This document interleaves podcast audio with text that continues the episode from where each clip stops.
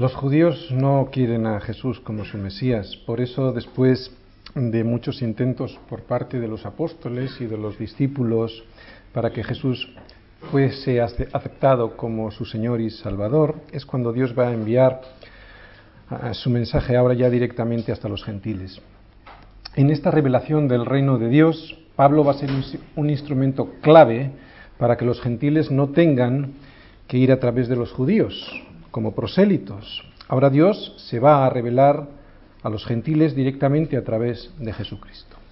Es con el rechazo definitivo del pueblo de Israel a Jesucristo después del asesinato de Esteban en Hechos 7, cuando Dios comienza su plan, ideado desde antes de la fundación del mundo. No estamos hablando de un plan B de Dios. Dios elige a Pablo desde antes de la fundación del mundo para revelarle los misterios de la Iglesia. En Hechos 8 empezamos esta transición de los judíos a los gentiles pasando por los samaritanos. Eh, y en este capítulo 9 seguimos en esta transición que llegará hasta el capítulo 12. Estamos hablando de transición y esto lo que quiere decir es que en los capítulos del 8 al 12 veremos todavía intentos de llevar el Evangelio del reino a los judíos, a los samaritanos y a los gentiles. Será a partir del capítulo 13 cuando ya veamos el establecimiento definitivo de la Iglesia entre los gentiles. Vamos a repasar el pequeño esquema que yo os he puesto alguna vez sobre todo el libro de Hechos. Hechos de 1 al 7 vemos el ofrecimiento del reino a Israel. Hechos del 8 al 12, lo que estamos viendo, y estamos ahí porque estamos en Hechos 9, estamos viendo la transición, o sea, desde Israel a los gentiles pasando por los samaritanos. Y luego cuando lleguemos en Hechos 13 al 28 es donde veremos ya el establecimiento definitivo de la iglesia entre los gentiles. Decíamos que estamos en Hechos 9 y justo después de la conversión de Pablo. Hace unas semanas vimos la conversión de Pablo. Hasta este capítulo Dios no le ha revelado a nadie, ni siquiera a ninguno de sus apóstoles, la doctrina del cuerpo de Cristo, de la iglesia, entre los gentiles. Esto le es revelado a Pablo de una manera muy especial, muy específicamente, ¿no? También al resto de los apóstoles a través del Espíritu Santo, pero muy especialmente a Pablo, ya que él va a ser el enviado a los gentiles. Como decimos, hasta este capítulo nadie, hasta este capítulo 9 de Hechos, nadie sabe nada de la iglesia entre los gentiles. Todos están pensando, según el entendimiento que tienen sobre las promesas que ven en el Antiguo Testamento, y por lo tanto están esperando una llegada de un reino la llegada de un reino físico. Hoy vamos a ver el inicio del ministerio de Pablo. Pablo, después de su conversión, va a marcharse hasta Arabia y allí Dios le va a descubrir los misterios que Él va a mostrarnos a todos los creyentes en Jesucristo sobre el reino de Dios a los gentiles. Pablo es quien Dios escoge para revelarle a Él primero y a todos nosotros después esto que ahora nos es concedido saber sobre los, sobre los misterios del cuerpo de Cristo que es su iglesia. Luego vamos a ir a Gálatas 1 para ver ese momento en el que Pablo nos cuenta esta revelación que tuvo directamente de Dios. Pero ahora lo que vamos a hacer es leer todos los versículos que hoy nos tocan, de Hechos 9, para luego poder ir leyendo versículo a versículo. Vamos a empezar por el 19, que fue el último que vimos el domingo anterior. El versículo 9-19 dice así. Y habiendo tomado alimento, estamos hablando de Saulo, y habiendo tomado alimento, recobró fuerzas y estuvo Saulo por algunos días con los discípulos que estaban en Damasco. Este versículo fue el que vimos el domingo anterior. Versículo 20. Enseguida predicaba a Cristo en las sinagogas, diciendo que éste era el Hijo de Dios. Y todos los que le oían estaban atónitos y decían, ¿no es este el que asolaba en Jerusalén a los que invocaban este nombre y a eso vino acá para llevarlos presos ante los principales sacerdotes? Pero Saulo mucho más se esforzaba y confundía a los judíos que moraban en Damasco, demostrando que Jesús era el Cristo. Pasados muchos días, los judíos resolvieron en consejo matarle, pero sus asechanzas llegaron a conocimiento de Saulo, y ellos guardaban las puertas de día y de noche para matarle. Entonces los discípulos, tomándole de noche, le bajaron por el muro descolgándole en una canasta. Cuando llegó a Jerusalén trataba de juntarse con los discípulos, pero todos le tenían miedo, no creyese, no creyendo que fuese discípulo. Entonces Bernabé, tomándole, lo trajo a los apóstoles y les contó cómo Saulo había visto en el camino al Señor, el cual le había hablado, y cómo en Damasco había hablado valerosamente en el nombre de Jesús. Y estaba con ellos en Jerusalén y entraba y salía. Y hablaba denodadamente en el nombre del Señor y disputaba con los griegos, pero estos procuraban matarle. Cuando supieron esto los hermanos, le llevaron hasta Cesarea y le enviaron a Tarso. Entonces las iglesias tenían paz por toda Judea, Galilea y Samaria, y eran edificadas andando en el temor del Señor y se acrecentaban fortalecidas por el Espíritu Santo. Vamos a fijarnos en lo que ocurre justo después de que alguien llega a la conversión, justo después de que alguien, a alguien le llega una luz que viene del cielo, justo después de, de un momento en el que alguien se arrepiente ¿no? de sus caminos. Hechos 9, del 20 al 31, los primeros días. Enseguida predicaba y se esforzaba. Hoy vamos a ver pues los primeros días de Saulo como cristiano. Todos conocemos al gran teólogo Saulo, a aquel que Dios escogió para revelarle el misterio del cuerpo de Cristo, que es la Iglesia.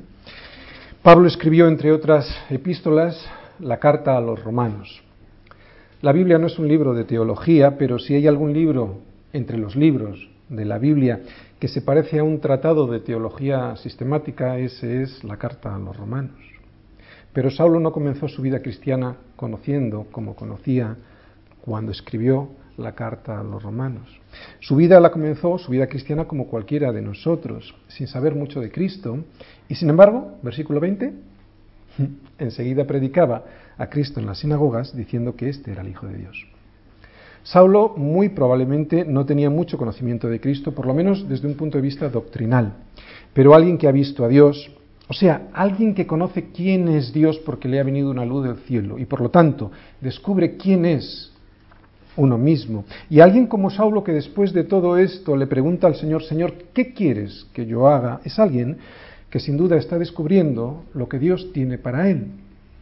Una persona así, sea un Saulo o no, lo primero que hace en cuanto descubre al Señor es enseguida predicar a Cristo, como vemos la primera frase. A que nos ha pasado esto a muchos de nosotros. En cuanto hemos descubierto el tesoro que es Cristo en nuestras vidas, lo primero que hemos hecho es predicar de este nombre a los demás. Ninguno hemos necesitado estudiar un tratado de teología, ni tampoco hemos necesitado un púlpito. Esta historia de Pablo me recuerda mucho a la, a la del ciego de Juan 6:25, ¿os acordáis?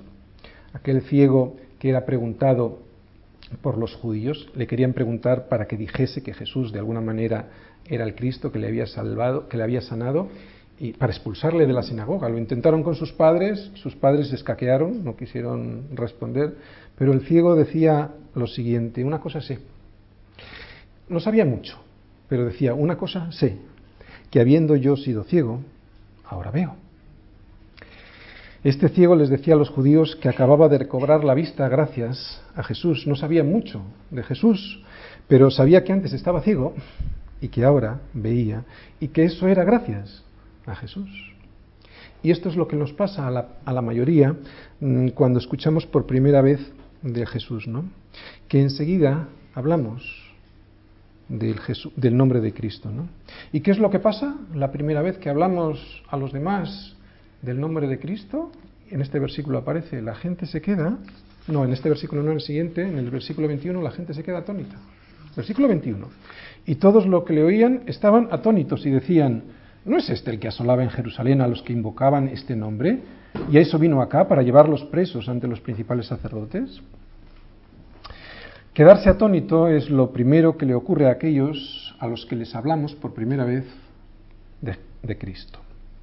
Saulo iba a las sinagogas de Damasco con cartas de los principales sacerdotes. ¿Os acordáis para qué? Para perseguir a los cristianos, o sea, para ir en contra de la voluntad de Dios. Por eso ahora estaban atónitos.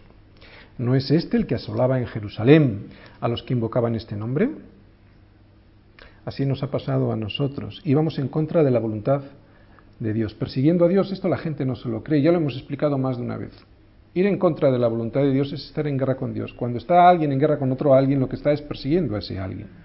No vamos a entrar mucho ahí. Así que cuando alguien se convierte y de repente hace un giro de 180 grados en su vida y camina según la voluntad de Dios y lo cuenta a los demás, es cuando los demás se quedan atónitos. No tanto por las palabras, Palabras las puede decir cualquiera, sino por el giro de 180 grados que has dado en tu vida.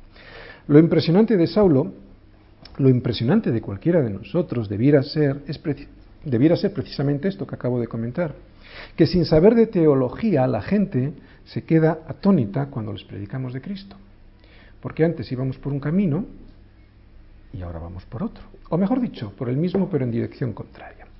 Y esto es el que se queden atónitos, y esto es, no, es solo por, por palabras, ¿no? sino como hemos dicho, porque antes iba por un camino en una dirección y de repente nos ven por ese mismo camino, pero por otra dirección. ¿no? Una dirección de 180 grados en contra. Saulo asolaba a la iglesia y sin embargo ahora iba por una dirección contraria. No solo son palabras. Las palabras no valen de mucho es un cambio de actitud, en realidad es una transformación de nuestro estilo de vida. Saulo no solo había experimentado un cambio, muchos cristianos solo experimentan un cambio. Ahora cantan y antes no lo hacían, ahora alaban al Señor y antes no lo hacían, ahora incluso hasta dicen aleluya y antes ni se les hubiera ocurrido decirlo, incluso han cambiado su vocabulario. Llaman a otros cristianos hermano a aquellos que en la sangre no lo son. Estos cambios externos son solo eso, cambios cosméticos, pero al igual que hace la cosmética, en muchas ocasiones lo que hacen es esconder la realidad. No ha habido un encuentro personal con Jesús y si lo ha habido, no ha habido una obediencia a ese Jesús, a su palabra.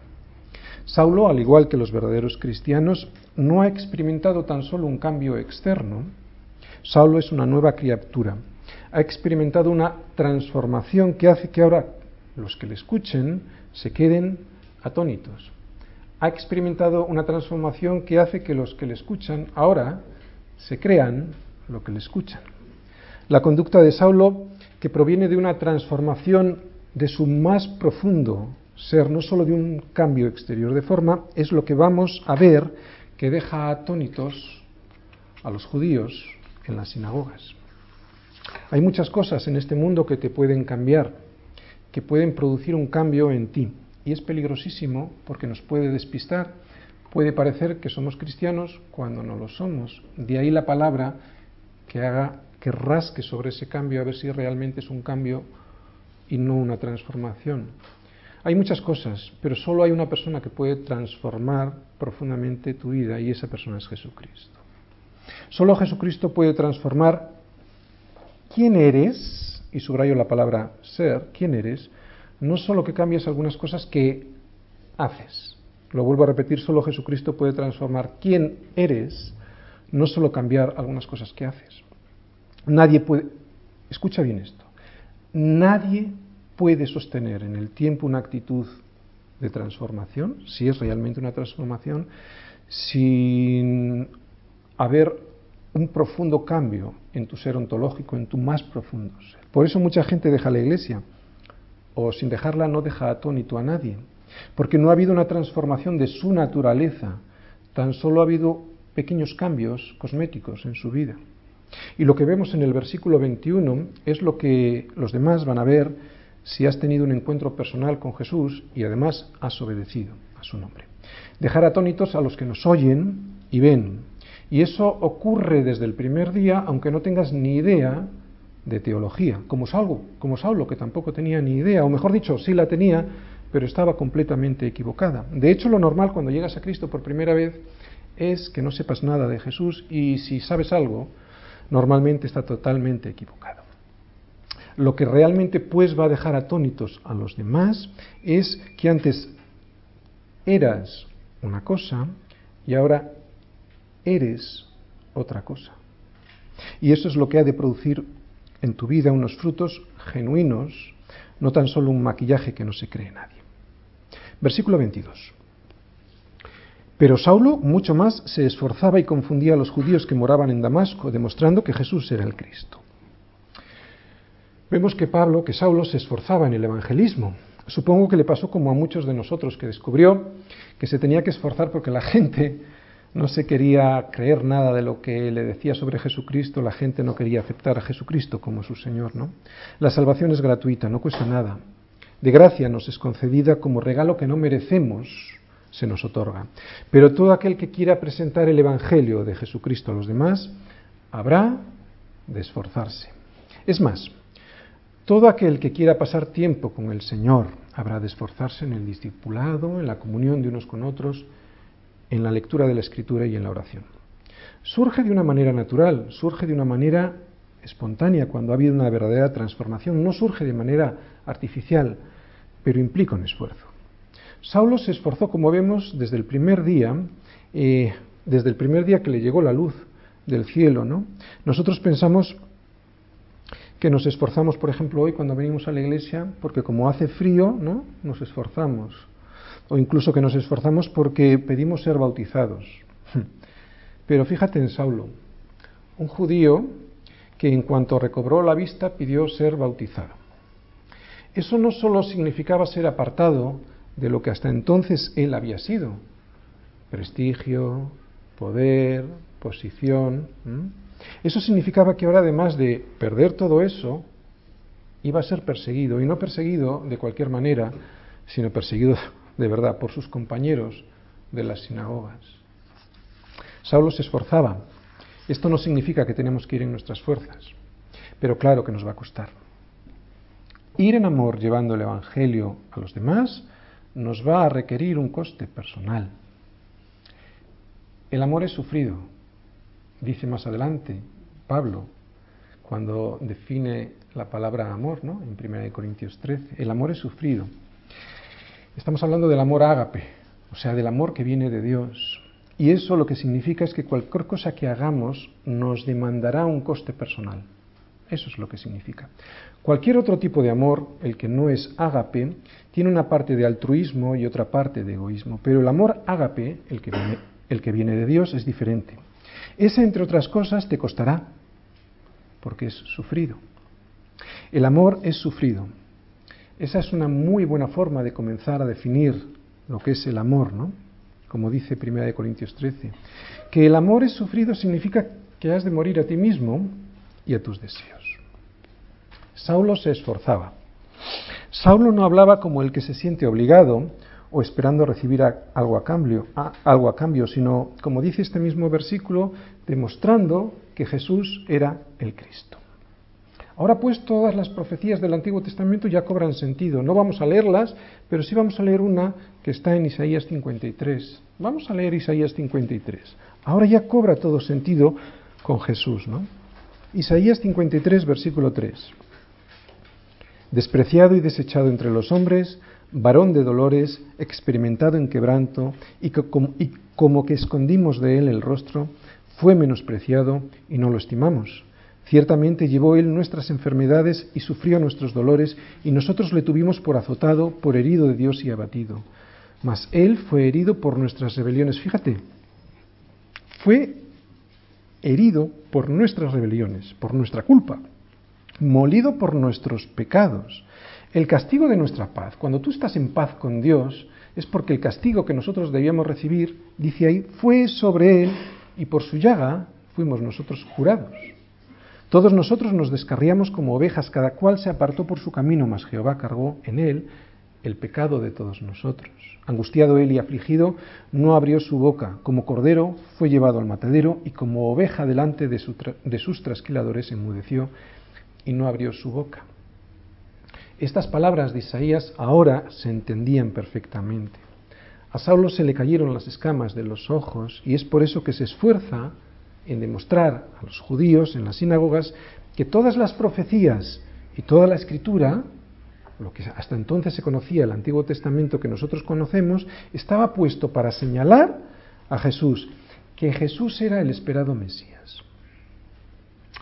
Pedro más adelante, en primera de Pedro 4:18, nos dice lo siguiente, el justo con dificultad se salva. No, no me estoy saliendo del tema, ¿eh?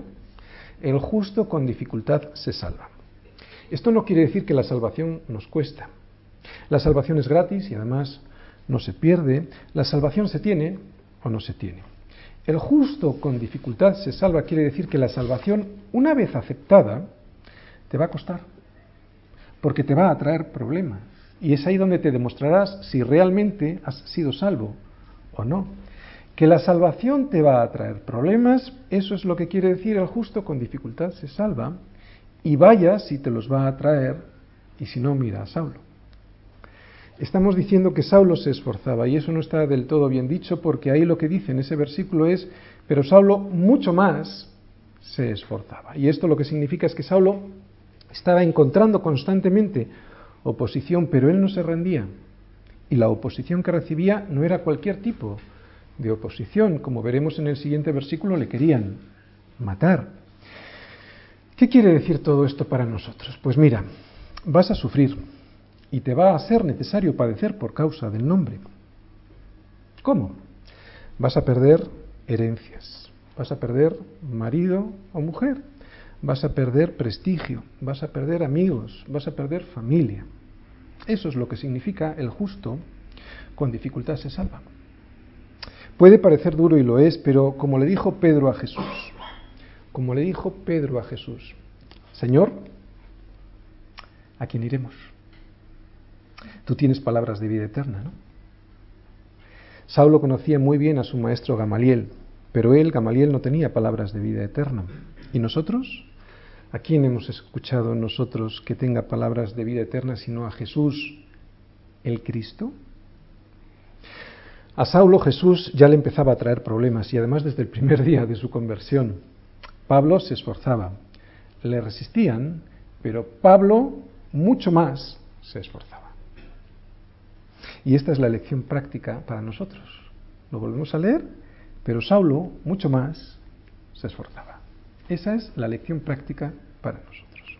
Y este versículo sigue diciendo, demostrando que Jesús era el Cristo. Qué interesante es esta frase para nosotros, porque aquí vemos algo que muchos cristianos no han aprendido todavía, y es que no se ha de predicar solo de Jesús.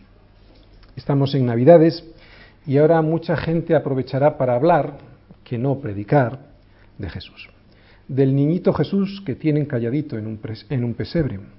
Sobre ese sí que le gusta escuchar a la gente. A ese aceptan porque ese no confronta, es un niño tierno que no habla. Pero aquí vemos que Saulo no predica de ese. Y eso es porque Jesús no solo es un hecho histórico, un personaje histórico, que lo es, sino que predica a Jesús el Cristo. No solo a Jesús el hombre que nació, que vivió y que murió, sino al Cristo, al que fue ungido, el que fue enviado a morir, sí, pero por mis pecados, por tus pecados. Y eso ya no le gusta tanto a la gente porque eso quiere decir, implica que tengo pecados, que tengo faltas, que debo de asumir mi error, que no soy la víctima, que soy el verdugo, y eso ofende a la gente. Sin embargo, en este versículo vemos que es de eso de lo que Saulo o en lo que Saulo se esforzaba, para demostrar que Jesús es el Cristo.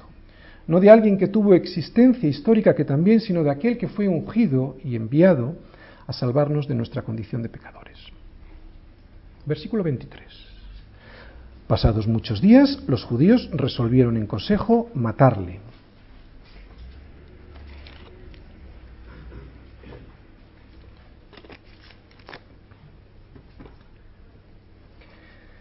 Pasados muchos días quiere decir después de un periodo en el que Pablo estuvo en Arabia.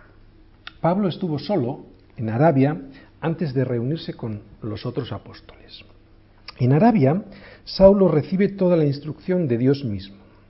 Quiero que vayamos un momentito a Gálatas 1, porque aquí hay un pequeño requiebro, ¿de acuerdo?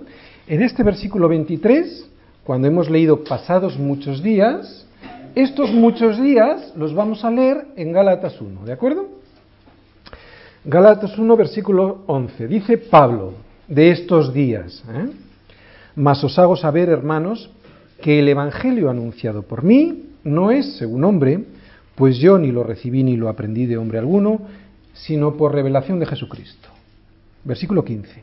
Pero cuando agradó a Dios que me apartó desde el vientre de mi madre y me llamó por su gracia, revelar a su Hijo en mí para que yo lo predicase entre los gentiles, no consulté enseguida con carne y sangre, ni subí a Jerusalén a los que eran apóstoles antes que yo, sino que fui a Arabia y volví de nuevo a Damasco. ¿De acuerdo? Fijaros, hemos salido un momentito de Hechos 9:23, donde dice pasaron Cuando pasaron muchos días, estos días fueron los que Saulo estuvo en Damasco solo con el Señor, sin haber ido ni a Jerusalén ni haber vuelto a Damasco, y dice ahí, ni subí a Jerusalén a los que eran apóstoles antes que yo, ni fui a Arabia, y volví, después de ese tiempo, volví de nuevo a Damasco. Después, pasados de tres años, subí a Jerusalén para ver a Pedro y permanecí con él quince días, pero no, no vi a ninguno otro de los apóstoles, sino a Jacobo, el hermano del Señor. Bien, para enterarnos bien de esta historia, vamos a hacer un pequeño resumen de lo que hemos visto hasta aquí, ¿de acuerdo? Bien, Saulo se convierte después de que le viene una luz del cielo, le demuestra quién es él, quién es Dios y lo que quiere Dios de él. Después de que Ananía ayudase a, Saulo, a Saulo a dar los primeros pasos como creyente, Saulo se quedó en Damasco durante unos días, ¿de acuerdo?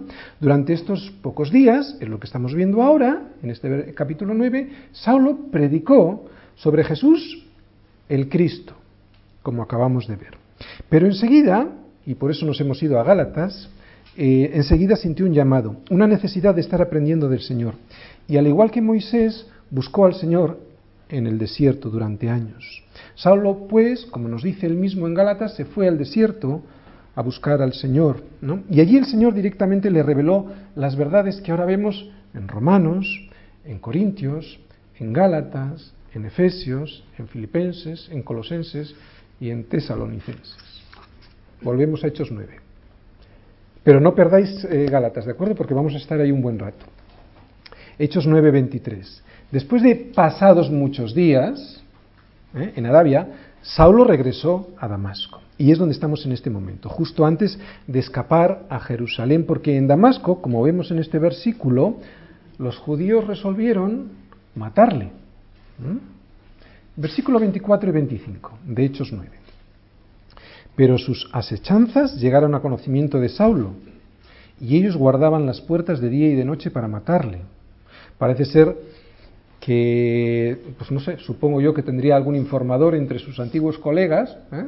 y le llegaron conocimiento de que querían sus antiguos colegas matarle, ¿no? Entonces, versículo 25, los discípulos, tomándole de noche, le bajaron por el muro, descolgándole en una canasta. Saulo iba a huir a Jerusalén. Para poder escapar hacia Jerusalén, los discípulos le tienen que ayudar. Le bajaron por el muro. ¿Qué significa eso? Pues significa que en Damasco, como en muchas otras ciudades, algunas de las casas estaban construidas junto a las murallas de fortificación, ¿no? De manera que parte de la pared de esa casa era la propia muralla y claro, tenía ventanas. Entonces, lo que hicieron fue descolgarle por una de esas ventanas, que era pared muro, por una canasta, para que pudiera escapar. Versículos 26 y 27.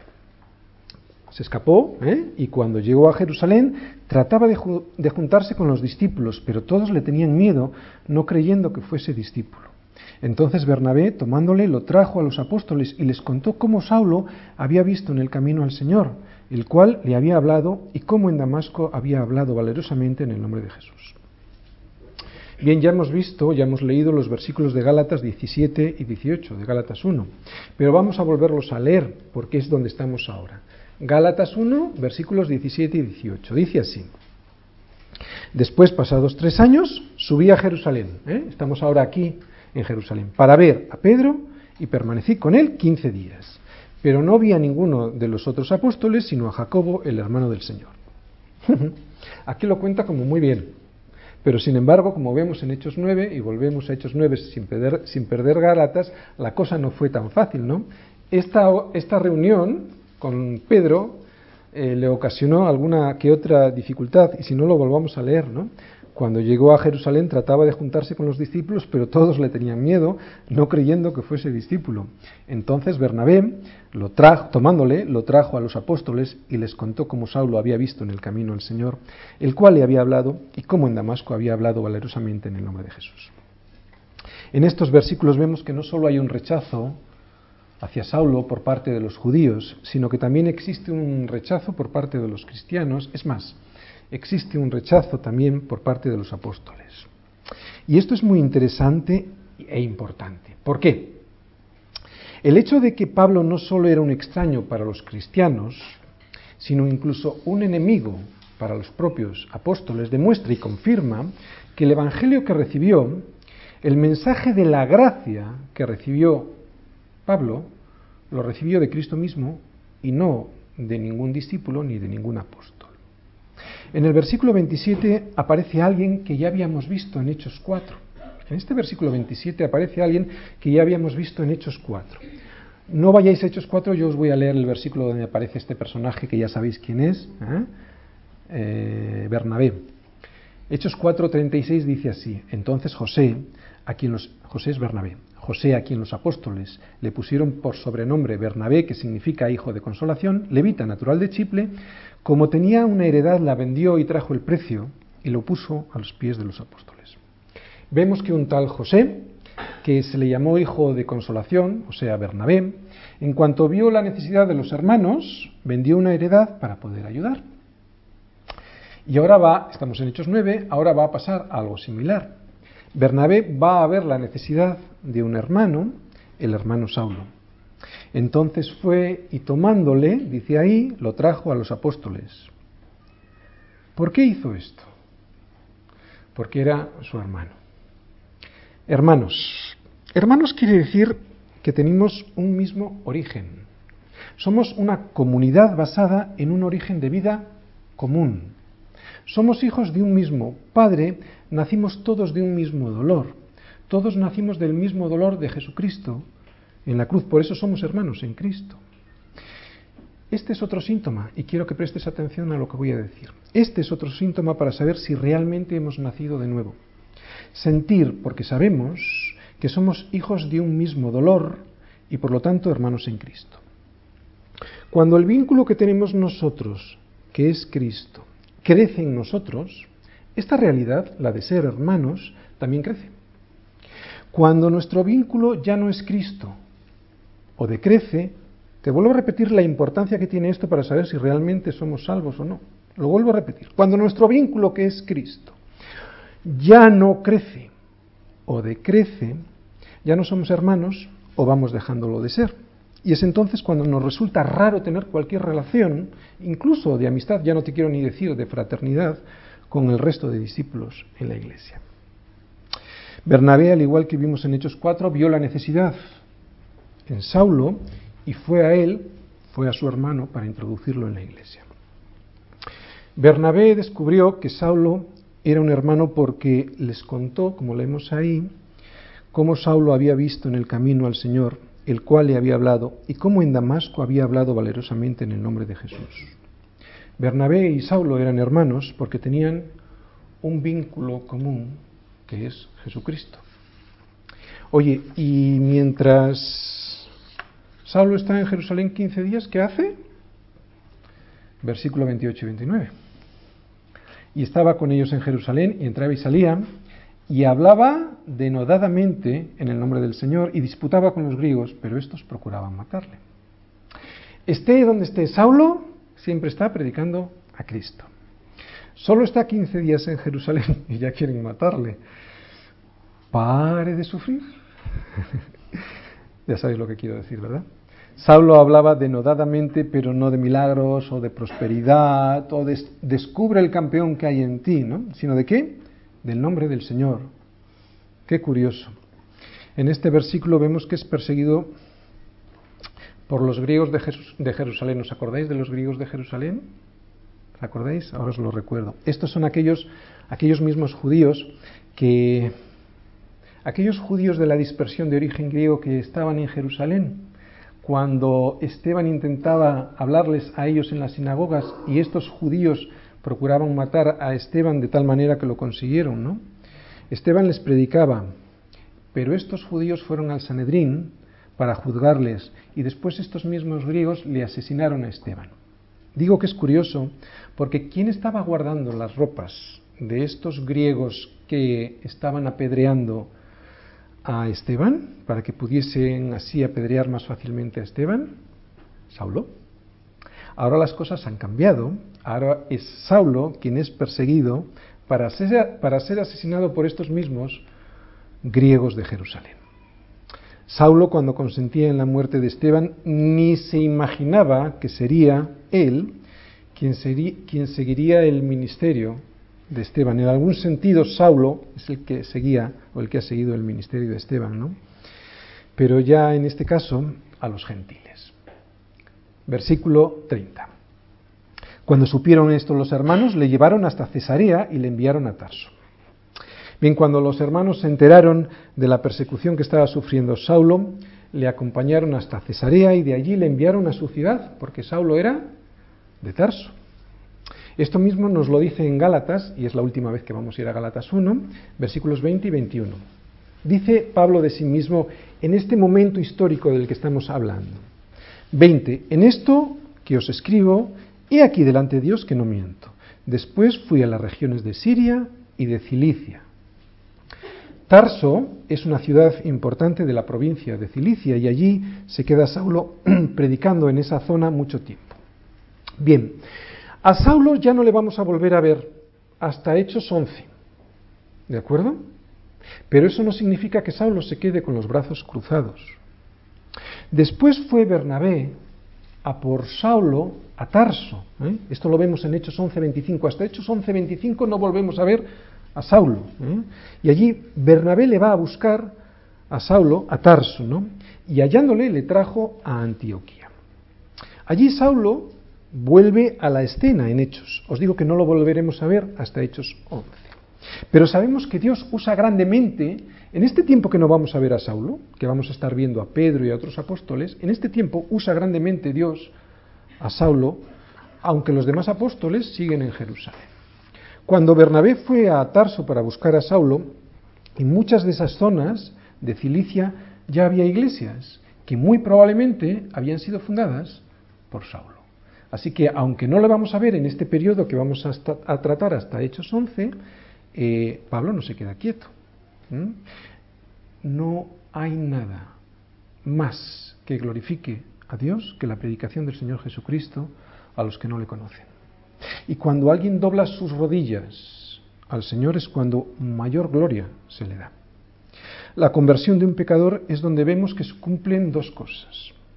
Lo vuelvo a repetir en la, conversión de un pecador es donde vemos que se cumplen dos cosas. Primera, la justicia de Dios. ¿Por qué? Porque Dios es reconocido como justo cuando yo me reconozco como injusto. Y segunda cosa que se ve, el amor de Dios, porque es en la cruz donde queda manifestado el gran amor que Él tuvo al enviarnos a su Hijo para morir por nosotros. Atención, porque esto lo confunda mucha gente. Hemos hablado de dos cosas, justicia y amor. Justicia y amor son dos caras de la misma moneda. Estos días es una temporada en la que oiremos mucho del amor de Dios, como es Navidad, pero se equivocan. Nadie recibirá del amor de Dios, el perdón de Dios, si previamente no ha recibido su justicia, que es en Jesucristo, que es por fe en Jesús. ¿A cuántos oiremos en estos días esta verdad del Evangelio? Escucharemos canciones, escucharemos villanciclos, incluso escucharemos música gospel, que da una apariencia de piedad, pero que no tiene el poder del Evangelio, y eso será porque no se atreven, eso será porque se avergüenzan, y eso será porque le tienen miedo a la persecución que siempre provoca la predicación del Evangelio, como vemos en todos estos versículos que le provocó a Saulo. Solo podremos obtener su justicia que es Jesucristo, si aceptamos su amor, el que nos demostró en la cruz. Solo aceptando su amor, y eso significa reconocer que allí merecíamos estar nosotros en la cruz, obtendremos la calificación de justos, no por algo que nosotros hayamos hecho, sino por lo que Él hizo. Estamos en Navidad, pero debemos esforzarnos en lo mismo que se esforzaba Pablo. Aquellos que en estas fechas se esfuerzan en otras cosas, se engañan a sí mismos y engañan a los demás. Aquellos que no se esfuerzan, no me he salido del tema, estamos hablando del esfuerzo de Pablo en la predicación. Aquellos que no se esfuerzan en predicar del Señor Jesucristo y se dedican a festivales de la canción, por muy cristianas que éstas sean, no conocen las escrituras, no han sido transformados por el poder de Dios, que es por el Evangelio de Jesús, el Cristo. ¿Cómo nos gustan estas fechas para hablar? ¿Para hablar de qué? ¿De Jesucito? o de Jesús el Cristo. Hay gente que dice que en estas fechas vienen muy bien porque son propicias para presentar a Jesús. Yo no lo creo. Yo no lo creo porque precisamente estas fechas son las que más confunden a la gente. Esperan recibir un mensaje mezclado con regalos y Papá Noel. Además, un verdadero cristiano no ha de esperar a estas fechas. Es más, en la Biblia no se ve por ninguna parte que celebremos el nacimiento de Jesús.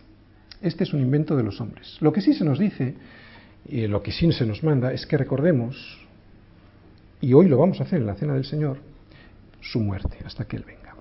No tengo nada en contra de la Navidad, pero tampoco tengo nada a favor.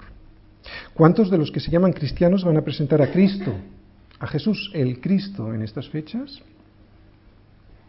Yo estoy dispuesto a hacer un culto de Navidad, pero para presentar a Jesús como el Cristo, o como se nos dice en el versículo 22, esforzándome en demostrar que Jesús es el Cristo.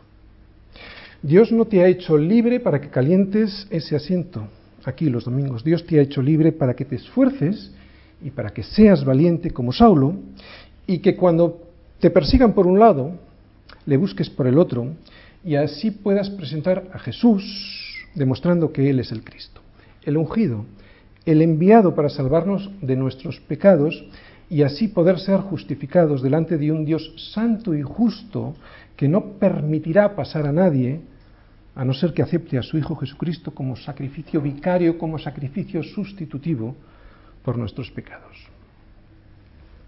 Si no vaya esfuerzo más inútil, ¿no? De Dios Padre enviando a morir a su Hijo, para que tú ahora puedas pasar como justo simplemente con tu cara bonita de niño bueno, diciendo que con tus obras te es suficiente versículo 31.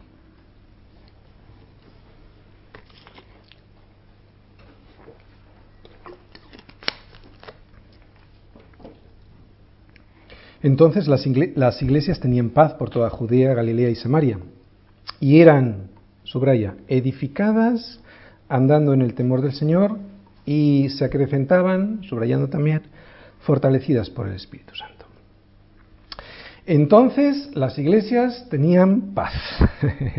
Antes cuando Saulo era un perseguidor no tenían paz. Ahora que llegó a Jerusalén como cristiano, tampoco tenían paz porque le perseguían a él. ¿no? Me imagino a Pedro y a todos los apóstoles diciendo que no regrese más, que se quede en Tarso este elemento, que no da más que problemas. Lo importante de este versículo es que las iglesias eran, fíjate ahí, edificadas.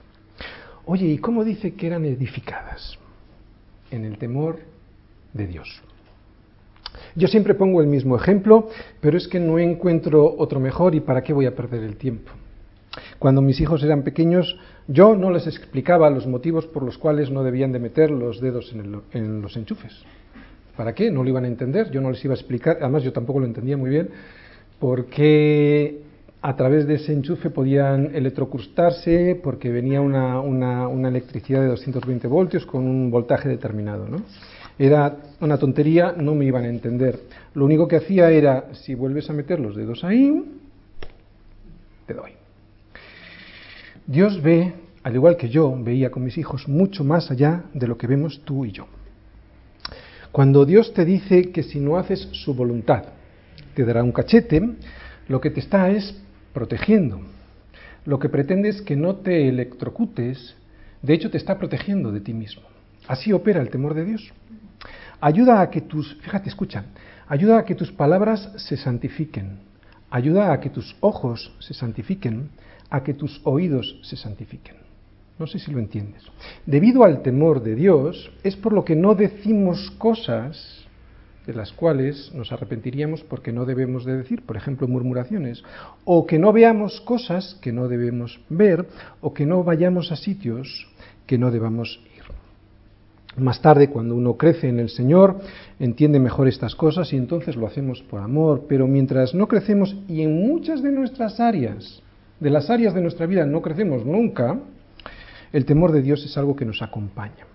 Es la presencia de Dios que nos dice que habrá castigo si haces algo que no debes. Eso es lo que significa que el temor de Dios nos acompaña, como viene ese versículo, volvemos a leerlo, andando, o sea que te acompaña la presencia de Dios, el temor de Dios, ¿no? Acompañándonos el temor de Dios. Así es como se edificaban las iglesias. Está bien saberlo. ¿Y qué otra cosa dice en este versículo que a mí me parece importante? Que se acrecentaban fortalecidas por el Espíritu Santo. No vivimos en una época mejor que esta, no se puede vivir en una época mejor que esta. Este es el tiempo de la iglesia de Jesucristo, es el tiempo de la gracia. Si no fuera por este tiempo en el que está el Espíritu Santo con nosotros, todo este Evangelio sería locura para ti y para mí. Es el tiempo en el que nos ha sido concedido que el Espíritu Santo esté con nosotros. Y es el Espíritu Santo quien convence al mundo de pecado, justicia y juicio. La Iglesia se acrecienta y se fortalece en el Espíritu Santo porque es gracias a Él, al Espíritu Santo, como podemos entender todas estas revelaciones de Dios para su pueblo. Si no fuera por el Espíritu Santo, no entenderíamos absolutamente nada. ¿Quién puede entender esto? Fíjate que Dios toma forma de hombre y se cuelga en una cruz para morir por mis pecados. Y además, como dice en Juan 10, versículo 18, nos dice Jesús, nadie me quita la vida, sino que yo mismo la pongo. Tengo poder para ponerla y tengo poder para volverla a tomar. Nadie puede ni entender ni aceptar este amor si no es por el Espíritu Santo. Y de hecho yo ni lo entiendo. Esto es lo que deseo para nuestra iglesia, este último versículo, que sea edificada andando en el temor del Señor y que se acreciente fortalecida por el Espíritu Santo.